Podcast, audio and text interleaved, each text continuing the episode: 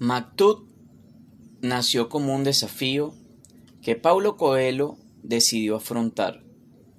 Este es un libro de intercambio de experiencias que está compuesto en gran parte de las enseñanzas que el propio autor recibió de su maestro y de relatos de amigos y de personas con las que estuvo una sola vez pero que le dejaron un mensaje inolvidable. También reúne historias que le fueron narradas o extraídas de libros que leyó.